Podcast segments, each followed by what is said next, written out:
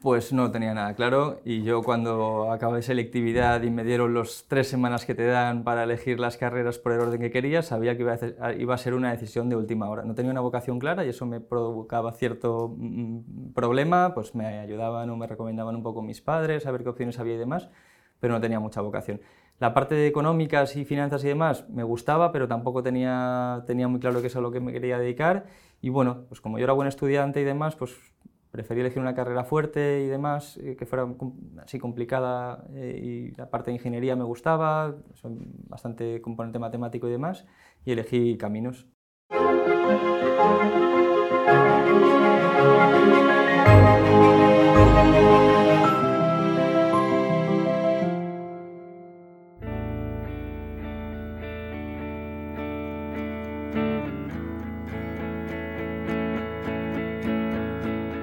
Bienvenidos a All in the Game, el podcast que te acerca a los profesionales de la industria de gestión de activos en nuestro país. Un podcast que realizo con Clara Bernal y con el apoyo de dos gestoras internacionales, Columbia, Needle y Pictet Asset Management.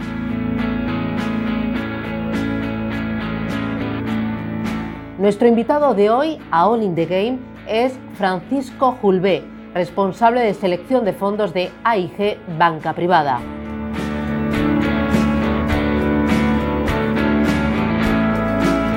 Y entro pues, unos días más tarde y entonces pues, pues desde entonces eh, aquí sigo y entro al departamento de selección de fondos con las dos personas que habían estado pues, durante un montón de años, que eran eh, Diego Fernández, que es el actual CEO aquí en AIG, y Patricia Justo, que ya no está en la compañía, pero estuvimos muchos años trabajando mano a mano y empiezas en prácticas, pero ya tenías 30, 31 años. Sí, sí, soy como la película esta del becario, de, que es de Robert De Niro, creo. es el mismo. 31 años, sí, sí. Pero bueno, todo lo que tarde que empecé lo he corrido, lo, he, ganado, he recortado el tiempo luego, pero sí. Francisco es ingeniero de caminos, canales y puertos por la Universidad Politécnica de Valencia. Comenzó su carrera profesional en el sector transportes y movilidad y pronto pasó al sector de consultoría. Compaginaba su trabajo con estudios de finanzas y poco a poco se dio cuenta de que lo que era una afición se iba a ir convirtiendo en su profesión. La transición no fue fácil ni tampoco rápida, pero cada día tiene más claro que este es su sitio.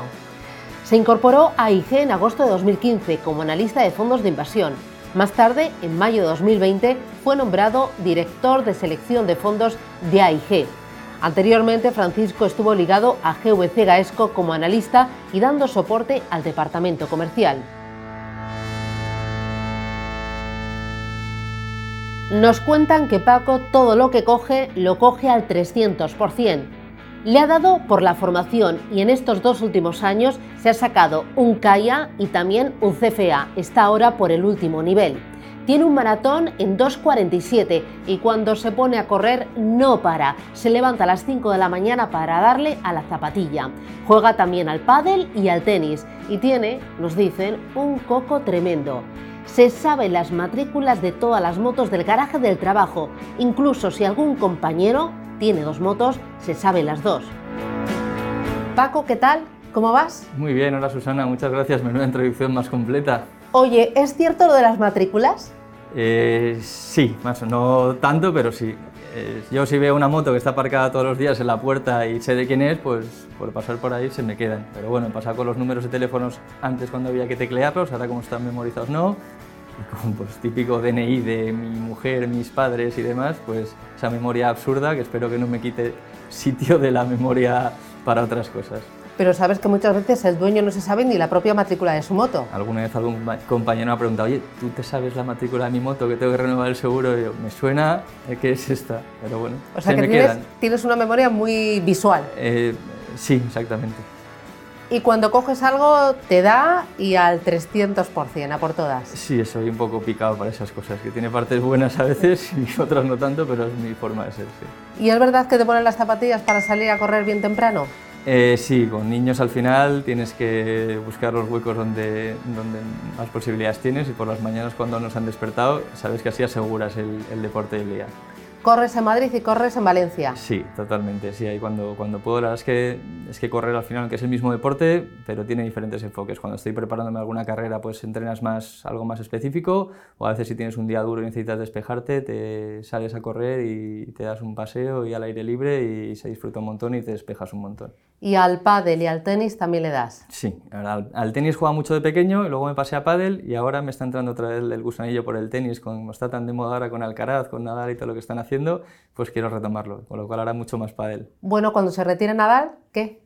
Eh, cuando se retire Nadal, bueno, que estamos, estamos dándolo por retirado ya desde hace mucho tiempo, pero ahí está dando el callo. Esperemos que aún aguante algún añito más. Y luego pues tenemos ya el sustituto que está ahí a las puertas, que a ver si están metiendo demasiada presión al pobre, pero bueno, seguro que lo hace muy bien. Oye, ¿y cuando juegas al pádel con tu presidente o contra él, te dejas ganar? No, jamás. La gente se lo cree, pero bueno, es que últimamente siempre me gana. Cuando jugamos alguna partida que hemos jugado más eh, sin tanta presión, alguna vez le he ganado, pero es cierto que los dos últimos torneos de empresa nos ha, nos ha ganado. Tenemos el próximo a las puertas eh, eh, dentro de un par de semanas, con lo cual a ver si esta vez hay más suerte.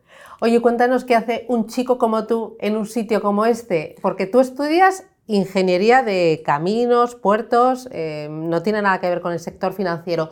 ¿Tú de pequeño qué querías ser? Pues no tenía nada claro y yo cuando acabé selectividad y me dieron las tres semanas que te dan para elegir las carreras por el orden que quería, sabía que iba a, ser una decisión de última hora. No tenía una vocación clara y eso me provocaba cierto mm, problema, pues me ayudaban o me recomendaban un poco mis padres a ver qué opciones había y demás, pero no tenía mucha vocación.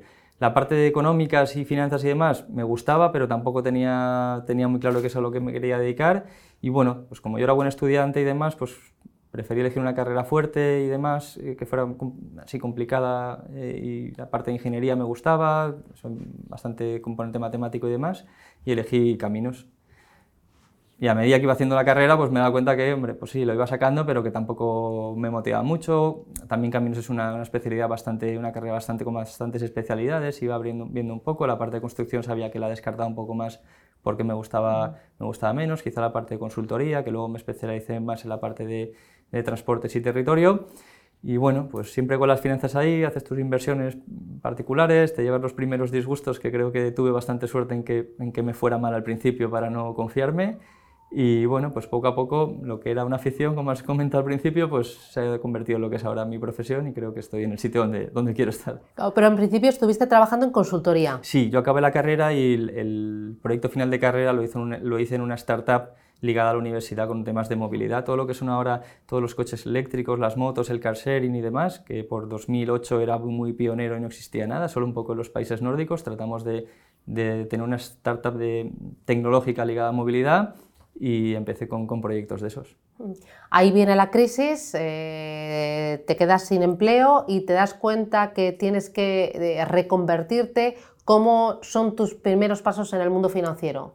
Sí, yo estoy cuatro años allí en la empresa y al final con la crisis el departamento de consultoría, porque la empresa hacía algunas, tenía algunas ramas más, pues que éramos cuatro personas, cuatro ingenieros de caminos, pues nos quedamos sin trabajo de, de la noche a la mañana. Y entonces ahí me, me, surge el dilema de no era exactamente, tenía claro que no estaba muy a gusto y no era exactamente lo que quería hacer y digo, ahora no me la, no la puedo volver, no me puedo volver a equivocar. Entonces ahora tengo que, mi oportunidad para reinventarme y poder dirigirme hacia donde, hacia donde yo quiero. Siendo de caminos, en aquella época había mucha construcción en el extranjero y me surgió la oportunidad de irme a, Arabia por temas de construcción del AVE, de Medina la Meca y demás. Y era una oportunidad buena, tenía varios amigos allí. Además, pues cuando eres joven te apetece un poco experiencias y de aventura, el horizonte temporal era limitado, dos, tres años, estás allí, bueno, eh, ganas bastante pasta porque estás, estás fuera, estás despatriado, no tienes gastos, trabajas seis días por semana, que allí se trabajan seis días y entonces vas acumulando un día de vacaciones cada semana, puedes volver mucho. Pero digo, vale, y cuando acabe este plazo, ¿qué? ¿Me vuelvo a cambiar? Entonces dije, no. Entonces digo, pues mi oportunidad para hacer un máster y profundizarme y profesionalizarme en la parte de finanzas y es lo que hice. Me puse a hacer un máster de finanzas, lo que pasa que ya era, tenía poca experiencia en finanzas, que es donde me quería dirigir, y me costó más de lo que me hubiera gustado en, en poder caer en un sitio como fue AIG para, para poder pues, desarrollar aquí mi carrera. Oye, ¿cómo fue esa experiencia internacional? Porque es un país muy diferente, ¿no? Con otra cultura, otra religión, eh, otra moneda, otro idioma. No, no, no fui, no fui. O sea, Al final me surgió la oportunidad, pero decidí descartarla para, porque me daba miedo luego, que sabía que tenía claro que la parte de construcción no era, no era el sector al que me quería dirigir, con lo cual no, la, la descarté. O sea, ¿no, no te arrepientes? No me arrepiento, no, no, no. Me arrepiento de que podía haber caído o, podía haber decidido antes en, mi vida a qué me quería dedicar, pero bueno, más vale tarde que nunca y, y bueno, pues hay gente que a lo mejor nunca lo, lo, consigue, yo más o menos ahora creo que estoy bastante a gusto. Entonces, empiezas a formarte en finanzas, ¿cómo, cómo eliges la formación? ¿Qué tipo de formación eliges? Bueno, yo soy valenciano, entonces eh, viviendo en Valencia la oferta formativa era bastante menor, y entonces pues en, en, la Bolsa de Valencia había un máster de finanzas y de mercados en general, con lo cual era un buen approach para tener una, un aterrizaje en todo lo que es una parte de finanzas más completa y poder ver un poco en, a qué me quería, dónde es la parte donde más a gusto me encontraba. Eh, en Valencia era complicado puestos de, de, análisis o más técnicos y demás, entonces pues me, me vine a Madrid y completé los, los estudios con nuestro máster en, de gestión de carteras. Y ahí, a través del máster y mientras lo estaba haciendo aquí en Madrid me surgió la oportunidad de eh, entrar en AIG y entonces pues ya me instalé en Madrid. ¿Cómo son tus primeros eh, pasos en AIG? Eh, a qué te dedicas, quién es tu jefe, qué aprendes o qué descubres de, de, este mundo. Bueno, yo caigo en AIG en el mismo departamento donde estoy actualmente, llevo ya casi siete años y yo pues un perfil bastante, bastante raro o poco común. ¿no? Yo entro de, en unas, unas prácticas en verano 2015, además AIG me dio la oportunidad de...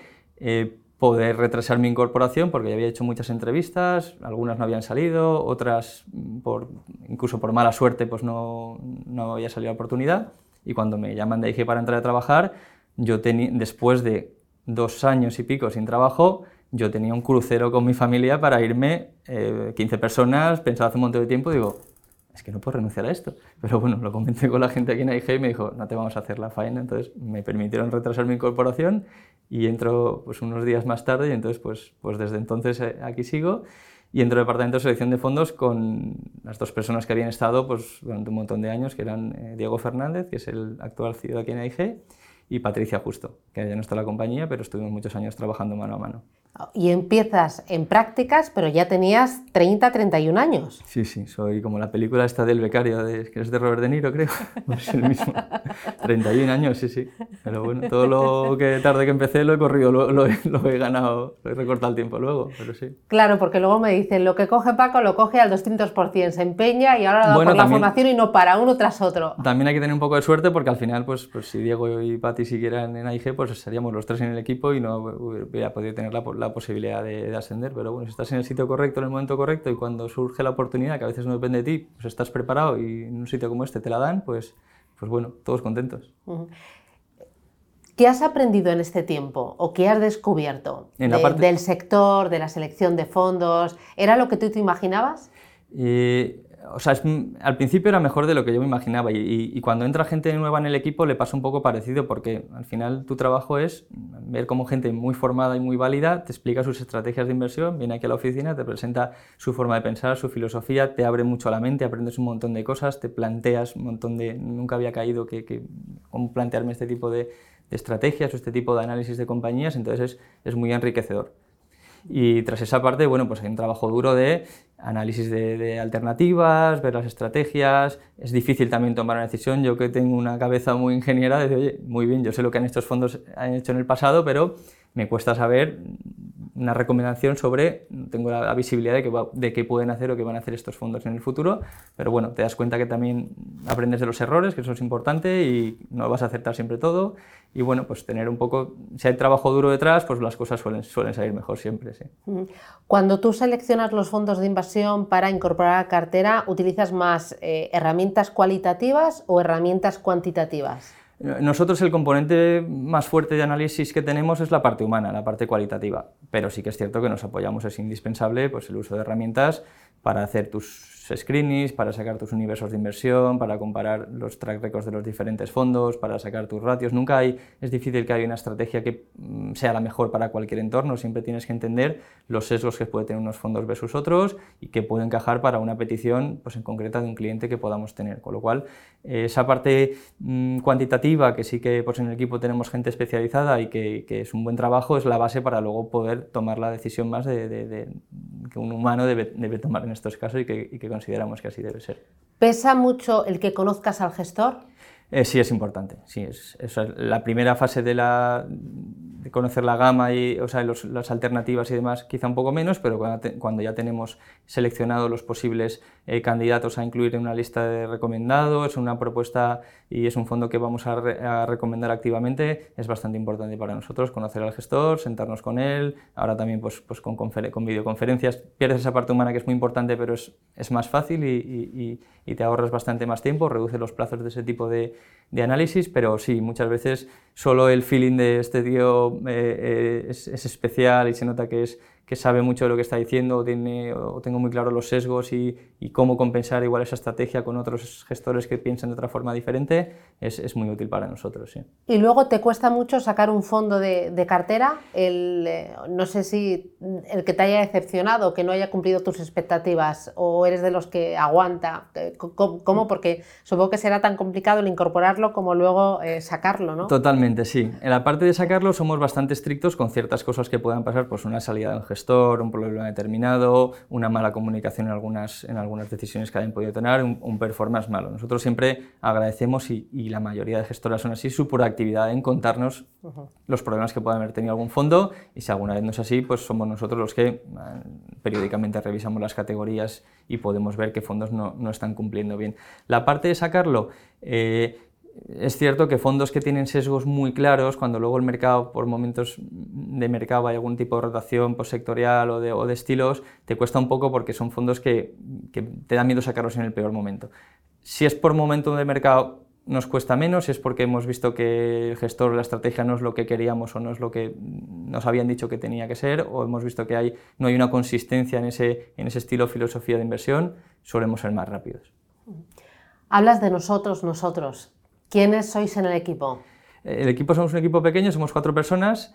Eh, una chica, tenemos una chica que se ha incorporado recientemente, que es Isabel Lamana, y luego está Santi Royuela y Diego Ortiz. Y entre los cuatro pues nos lo, nos lo comemos y lo guisamos todo. Somos generalistas porque aquí un componente fuerte del departamento es dar servicio a los banqueros y al final aunque pues que mucha barca poco aprieta y nos gustaría a veces especializarnos en algunos activos, creemos que es mucho más enriquecedor que todos sepamos hacer de todo y todos podamos dar una respuesta integral a una propuesta, a una consulta a un banquero, de un cliente o reuniones con ellos y cualquier tema. ¿Y soléis estar muy de acuerdo? Eh, pues no, pero eso es lo bueno, ¿no? Yo al final eh, me gusta escucharles y bueno, pues hay, hay veces que yo tengo en mente quitar un fondo de lista de fondos recomendados y algún compañero me dice, creo que es momento de este fondo y es lo mejor que te puede pasar y al final expones tus, tus, eh, tu visión o tu tesis de inversión, la otra persona te puede decir la suya, además somos backgrounds bastante diferentes, que creo que somos todos bastante, bastante complementarios y eso enriquece. Y además dentro del equipo, además,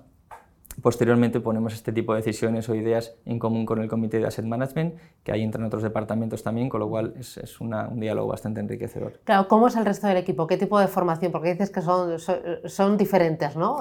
Bueno, ya el raro soy yo, no soy el ingeniero, pero bueno, tenemos eh, una persona pues, bastante técnica, tenemos un, tenemos un economista, tenemos matemáticos, bueno, Diego es matemático, eh, Santi también es economista, Isabel también, y entonces sobre todo también, aparte del background, los, los, los intereses, ¿no? las, las, inquietudes personales que tienen cada uno. Unos son un poco más, más, le gusta más la parte de value, otros son mucho más de puro fondo, otro hay otra persona pues, que también es más de pues, toda la parte de tecnología nueva, nuevas tendencias, blockchain y demás, y nos, nos, nos enriquece mucho el, el, diálogo. ¿Y tú? ¿Tú cómo eres? Pues eso que lo deberían responderte ellos, pero bueno, yo creo que normal, pero oye, ¿cómo se nota que eras ingeniero? Me dicen muchas veces, pues supongo que algo, algo debo tener diferente. ¿Eso porque eres más cuadriculado? Y no lo sé, no te sabría decir. Igual sí. Pero ¿te gustan, por ejemplo, las, las nuevas tendencias, blockchain, eh, todo lo tecnológico, criptomonedas? No soy muy... Me gusta, me gusta estar enterado, pero no soy muy, muy activo en la, ni, profundizo mucho versus otras personas que de verdad dices, esta gente está muy, son apasionados y de verdad están muy puestos las nuevas tecnologías. No sé si es que ya estoy un poco, un poco mayor, porque el resto del equipo son, son más jóvenes, pero me, me, cuesta un poco más. Pero bueno, sí que por esto es una profesión que al final si no eres inquieto, no tienes motivaciones, no te apetece profundizar cuando te surge cualquier cosa, lo pasas mal porque es que hay infinitas cosas sobre las que te pueden estar preguntando pues, clientes, banqueros y compañeros y entonces pues tienes que estar abierto a aprender cualquier cosa. Eh, oye, eres muy de alternativos porque te has sacado un CAIA, ¿no? Sí, el CAIA es el, título de, inversión, de analista de inversiones alternativas. Eh, me gusta bastante, sí. Pues eso ya es componente más de, de, ingeniero, de derivados y demás que me suelen gustar.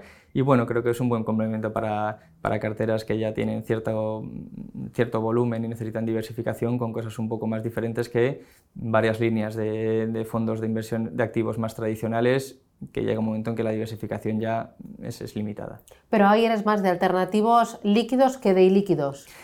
Principalmente líquidos, líquidos, aunque también hacemos alguna, alguna cosa ilíquida. Pero bueno, necesitamos también un poco ese riesgo de, de liquidez, tenerlo controlado y también es importante que, la prima de, rentabilidad sobre ese, riesgo de iliquidez pues esté compensada y lo miramos bastante a, a nivel cartera. Claro, al final eh, todos nos estamos dando cuenta entre la etapa larga que hemos vivido de tipos de interés en negativo y lo difícil que ha sido el, asesorar a los clientes más conservadores y ahora con esta volatilidad que están sufriendo los mercados, los eh, alternativos sí que eh, se han convertido ya en algo estructural de todas las carteras, ¿no? En algo que, que debe permanecer en todas independientemente del tamaño y del riesgo de cada uno. Totalmente, sí. La parte de alternativos y la parte de liquidez, que eran componentes que todos los teníamos en mente, pero una cartera tradicional estaba formada por la parte de renta variable y renta fija, pues, pues tienen, tienen bastante importancia actualmente. Sí que nos gusta que sean eh, inversiones o estrategias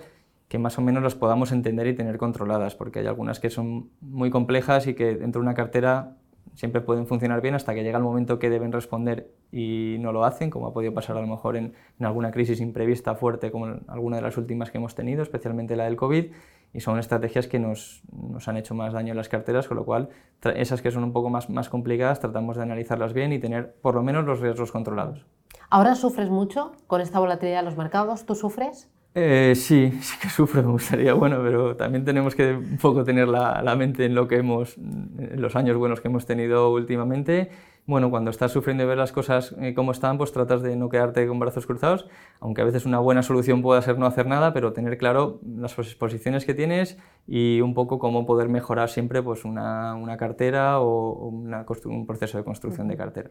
Y ahora, por ejemplo, en las carteras, los productos que incluyes les exiges que sean eh, sostenibles, que tengan la marca o el apellido ESG? Lo miramos mucho, no es una exigencia mm, eh, que sea obligatoria a menos que tengamos un mandato que así lo sea. Nosotros la parte de construcción de carteras tenemos un departamento exclusivo que son los que se dedican principalmente a construcción de carteras, pero para nosotros proveer la oferta de fondos recomendados que tenemos lo miramos bastante. En esta parte de sostenibilidad sí que es cierto que eh, pues llevamos poco tiempo con esto, hay mucha heterogeneidad y subjetividad en ello y es importante entender, aparte de las etiquetas o las marcas que puedan tener los fondos, tratar de entender un poco el racional de las, de las inversiones que hay detrás. Hay fondos que incluso las agencias de rating de, de, sostenibilidad dan ratings muy diferentes a una misma empresa porque le valoran ciertos parámetros o ciertos, ciertas métricas de diferente forma, entonces te das cuenta que no hay algo que universalmente se pueda considerar como sostenible o como no.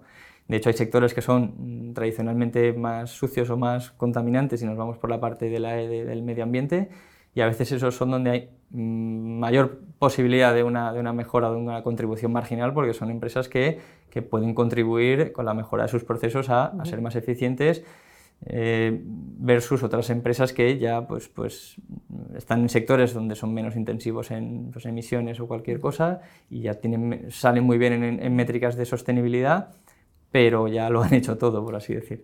Ahora te está sacando un CFA, ¿no? Estás por el último nivel. En el CFA sí que se incluye mucho tema sostenible, ¿no? O hay una pata, o hay otro CFA eh, solo de sostenibilidad. El último nivel de CFA, los, eh, estas titulaciones hacen muy bien porque revisan sus temarios periódicamente y últimamente en la última revisión incluido una parte más de, de sostenibilidad, aunque es cierto también que hay certificaciones exclusivas de, de sostenibilidad. Y en este caso el CFA también tiene una diferente y, propia exclusiva de la parte de sostenibilidad, que es así, al ser sus, las primeras, llevan pocos años lanzándola, pues sí que están eh, eh, profundizando y ampliando el temario constantemente. ¿Es duro eh, la preparación? ¿Son duras las pruebas? Es muy duro, sí, sí. Es que es una visión completa de la parte de finanzas, tienes que saber mm, ser muy competitivo y saber mucho de muchas cosas, pero también aprendes mucho. Entonces yo que la parte de la carrera pues la disfruté menos y si podemos pensar que es una carrera dura y que, y que era muy exigente y son partes que no, me, no tenía yo esa, esa, esa motivación. Eh, pues esta parte la estoy disfrutando más. También es cierto que la estoy estudiando cuando ya tengo varios años de experiencia, con lo cual pues muchas cosas ya sé o, me hacen pensar en cómo aplicar ese tipo de, de, estudios a la parte de trabajo. Siempre hay materias que te tienes que estudiar porque sí y sabes que no te gustan, no las vas a aplicar, pero en general es, es bastante, bastante interesante. ¿Y en los exámenes sufres? En los exámenes sufro, pero ya te he dicho que tengo ese componente de picado y, competitivo, entonces como que me gusta, ¿no? Entonces, bueno, soy, se me da bien hacer exámenes. Entonces, cada uno también tiene que ver lo que le gusta y lo que se le da bien. Entonces, bueno, pues, pues eh, no te voy a decir que me guste, pero bueno, eh, trato de... Oye, y ahora explícame cómo compaginas trabajo, formación, eh, dos niños pequeños y el AVE, ida y vuelta todas las semanas Madrid-Valencia. Sí, pues, pues compagino el AVE lo que antes, cuando lo cojo a las 6 de la mañana para venir a Madrid alguna vez, eh, cuando antes dormía ahora estudio y bueno, los huecos que voy teniendo, pues, pues deporte y estudiar, pues a partes iguales. Es cierto que, bueno, a mí me ha atormentado un poco estos, esos títulos, por ejemplo, de CFA, que son varios niveles y muchos años, me preocupaba un poco porque ya estoy en una etapa de la vida, pues con niños pequeños, con trabajo y movimiento. Entonces, pues bueno, yo soy más de meterme mucha caña en poco tiempo, entonces, pues, pues aunque lo paso mal cuando estoy cerca del examen, pero tengo el, veo la luz al final del túnel y me, me, motiva, es donde dices, tengo que estudiar porque es que no llego. Entonces es la forma de levantarte cuando te suena el despertador muy pronto y, no te queda más, más, remedio. Tú eres de los que te metes un atracón, ¿no? De los que yo a mi hijo se lo digo, vives al límite. Totalmente. ¿Te gusta arriesgar? Totalmente, así es, así es. Pero bueno, es diferente. Hay otra gente que dice, mira, yo prefiero estudiar una horita todos los días y en un año yo a mí me, me mata pensar cosas a un año, a un año vista en estos temas. Oye, y a tus hijos cuando te preguntan eh, ¿a qué te dedicas? ¿Cómo, se lo explicas? Muy complicado. Bueno, uno es muy pequeñito, un año ese no, pero la mayor que tiene tres años y medio y está empezando ya a cuestionar y preguntar todo, le cuesta ahora mismo, estoy trabajando en un banco y le guardo su dinero. Así que ya, ya me costará en alguna etapa posterior de explicarle un poco, un poco mejor. Y se fía, ¿no? De que se los guardas bien. Se fían, se fían.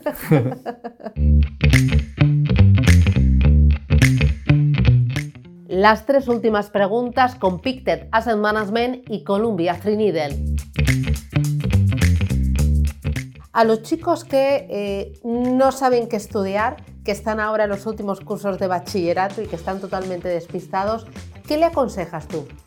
Bueno, yo por experiencia personal, y muchas veces es cuando lo sufres tú en tus carnes, cuando lo ves exactamente o cómo crees que debería ser, el típico año que los americanos cuando acaban el, colegio antes de entrar en la universidad se toman un año sabático, en teoría para poder eh, tener claro un poco a qué se quieren dedicar, el que ¿no? el gap year, a lo mejor se dedican a hacer prácticas en muchas empresas para ir viendo qué cosas les gustaría dedicarse y qué no, o al menos tener claro hacia dónde me puedo dirigir, aunque luego la vida te pueda llevar a otros sitios.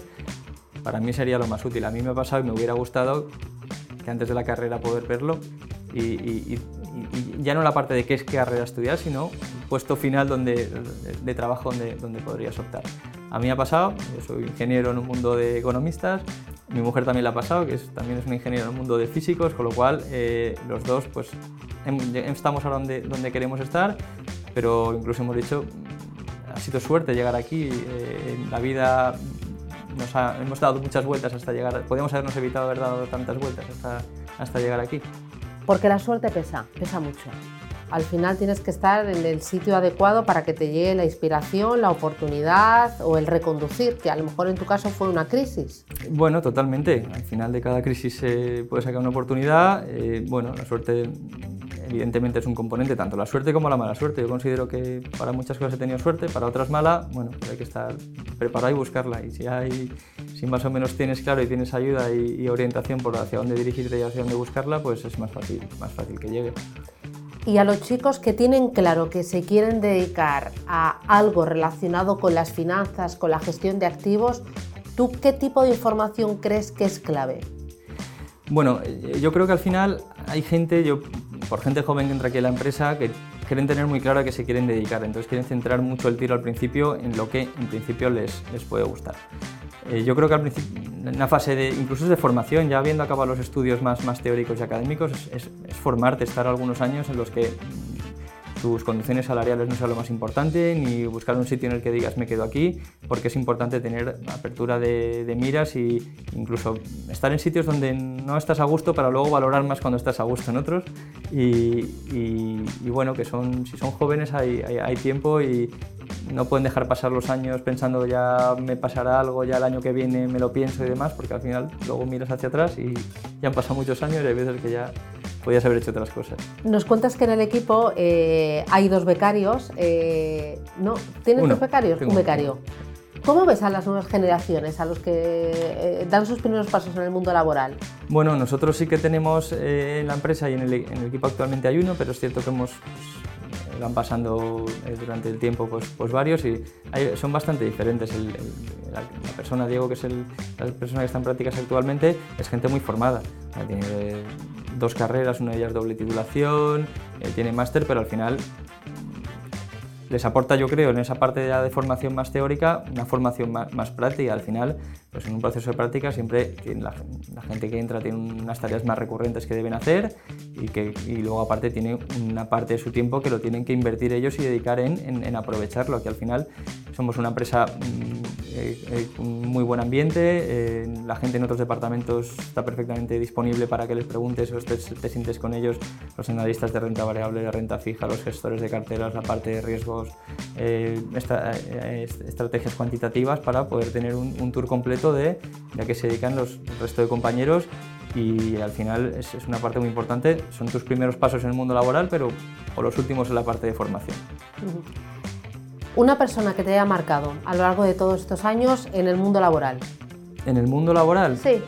Bueno, pues diría que Diego, Diego Fernández, que es mi jefe, que es la persona que ha puesto, que ha por mí y la que al final, pues yo soy cantera IG y la parte de fondos, aunque estuve tengo una experiencia previa como analista en GVC Gaesco, pero no era exactamente fondos de inversión, pues los que me han enseñado el IPAT y todo lo que, lo que ahora sé, o por lo menos los, que los primeros pasos de, de, cómo es esta profesión y, y, son pues, los culpables de que yo esté aquí ahora. Una persona a la que admires. Y bueno, yo admiro mucho a mi mujer porque al final yo estudio mucho, trabajo mucho y quiero mucho a mis hijos y mi mujer estudia más, trabaja más y, quiere, y, cuida más y, saca más adelante a, a, la familia cuando yo no estoy, cuando tengo que estar por motivos de trabajo fuera de casa, con lo cual, pues sí, sí, nos, nos picamos mucho entre nosotros. ¿Cómo ves la industria dentro de 3, 5 años? Es una buena pregunta, la verdad es que no lo tengo muy claro y al final yo cuando voy a volver a mi, a mi parte personal, cuando vine a trabajar a Madrid, pues nunca hubiera pensado que siete años después estaría aquí, pensaba que era una parte de transición hasta que pudiera encontrar otra cosa pues más en la parte de Valencia y al final es que estoy muy a gusto aquí y entonces pues, pues no lo hubiera pensado. Si lo pasamos a la parte de la industria de fondos, pues evidentemente no va a estar como es ahora. Hay ciertas partes que, que van a cambiar, todo el tema, por una parte la regulación está siendo mucho más estricta para, para controlar ciertos tipos de, de activos o ciertos tipos de inversiones o estrategias, pero por otro lado, pues con todo el tema de blockchain, nuevas tecnologías, nuevas tendencias, pues fondos ahora que tenemos o alternativas de inversión que tenemos ahora, hace tres años no existían. La parte de temáticos, la parte de, inversiones alternativas que os comentado anteriormente, pues ahora que son, evidentemente ya nadie duda que son partes eh, importantes o estructurales en la composición de una cartera. Entonces la industria, pues, eh, va a haber, hay que estar preparados para aprender constantemente y, no, y no quedarse ya eh, estancados. ¿Te planteas dejar Valencia y venirte a Madrid? bueno, ya no descarto nada, en principio lo tengo más complicado. Mi mujer es médico, tiene plaza, tiene plaza en un hospital en Valencia, con lo cual al final este combo de poder estar mitad semana en un sitio y mitad en otro, tenemos estabilidad a largo plazo o a medio largo plazo, con lo cual en principio yo creo que así es como voy a seguir en los próximos años. Y que en Valencia se ve muy bien, ¿no? con la toca, playita. Me toca pegarme con todos los compañeros de aquí, que por qué no me vengo aquí, que Madrid es la mejor ciudad eh, para cada uno tiene sus, sus opiniones, pero a mí no me cambia Oye, un sitio para perdernos en Valencia. En Valencia, eh, bueno, la, zona de Albufera, la zona del Salir y demás, a mí me gusta mucho. Está muy cerquita de la ciudad, estás a 10 minutos en coche y allí tienes playa, tienes eh, la parte de la Albufera, te puedes tienes restaurantes muy buenos. Eh, ahora nosotros, pues, como niños pequeños, estamos mucho aire libre y demás, pues hay animales y está todo muy cerquita, muy cómodo. estás a tiro de piedra y, y tienes ahí un plan completo para pasar un día haciendo de todo. Y no sé si algún sitio bueno, bueno para comer un buen arrocito aquí en Madrid. Eh, si te la verdad, no he ido nunca. Es como irte a... Los arroces no como en Valencia, entonces aquí prefiero comer otras cosas. Y me han dicho en algunos sitios buenos y es, es una, un tema que, que debería probar, no, eh, a ver cómo los hacen aquí, pero no tenía oportunidad. ¿Tú haces Pero yo soy bastante no? crítico con las ¿Ah, paellas, con guisantes, pimientos y demás. Eso no me, me pican mis compañeros con ese tipo de cosas. Oye, y para terminar, una música. No sé si cuando vas en el AVE, de allá para acá, de acá para allá, te pones música. Eh, pues suelo ir a radio porque al final como tengo mucho sí para tratar de enterarme un poco de, de las cosas porque luego te metes aquí en el mundo de fondos y demás estás con- en contacto con- eh, constante con gestoras que te cuentan estrategias y demás y a veces te falta un poco la parte de oye, no he visto el mercado todo el día también es cierto que mi parte de trabajo estar tan encima en el día a día me refiero sino son cosas más un poco a más medio largo plazo pero también me gusta estar al día entonces eh, utilizo bastante esos ratos para poder eh, estar con la radio enterándome. A ti te escucho casi a diario. Y, y bueno, música, pues también, no sé, me gusta música. No tengo un estilo muy concreto y me gusta música en español. Desde aquí, desde mi casa, veo la playa vacía. Ya lo estaba hace unos días, ahora está llena de lluvia. Y tú ahí sigues sin paraguas, sin tu ropa, paseando como una tarde de julio. Pero con frío y tronando, se puede saber qué esperas. Que te mire y que te seque, que te vea y que me quede. Leiva, Iván Ferreiro, son así más, nada muy moderno ni mucho, muy reggaetoniano, pero, pero sí, música en español te diría. Oye, Paco, ha sido un placer conocerte. Igualmente, Susana. Enhorabuena, eh, lo disfrutas, eh, te encanta, ¿no? Es auténtica pasión. Este es tu sitio. Sí, sí, eso creo yo, sí, sí. Sí, este es tu sitio, se te nota, se te nota. Oye, pues disfrútalo y, y nada, pues a seguir trabajando, a seguir aprendiendo, formándote y todo el 300%. Muy bien, exactamente, así es, así es. Muchas gracias. Luego cuando bajemos al garaje te voy a preguntar la matrícula de mi coche, Uy, a ver si te la conoces. No creo. Oye, mil gracias, un placer. Igualmente, gracias Susana. Yo no puedo aconsejarte, ya es muy duro lo que llevo. Dejemos que corra el aire y digámonos adiós. Suspirando por algo que no era cierto, me lo dices. Si te ha gustado, compártelo. All in the Game es una serie de podcast que realizo con Clara Bernal y con el apoyo de dos gestoras internacionales, Columbia, Trinidad y Pictet Asset Management. Dos gestoras comprometidas con la educación financiera y la inversión sostenible y que utilizan un canal en auge como este para poner en valor a los profesionales de la industria de gestión de activos, destacar su formación constante, su dedicación y también su vocación. Columbia, Trinidad y Pictet Asset Management. Estamos orgullosas de que confiéis en All in the Game. quedarse y aguantar, marcharse y aguantar.